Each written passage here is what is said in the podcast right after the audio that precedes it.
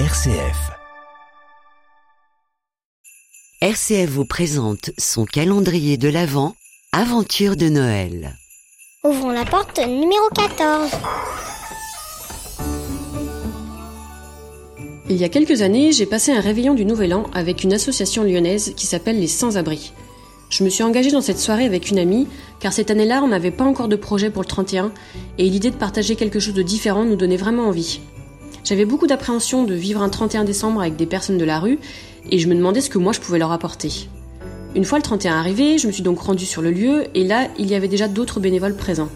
On a décoré la salle, préparé un repas très simple, et petit à petit, les sans-abri sont arrivés. Leur regard et leur sourire m'ont très rapidement détendu. Mais qu'est-ce que je pouvais bien leur raconter?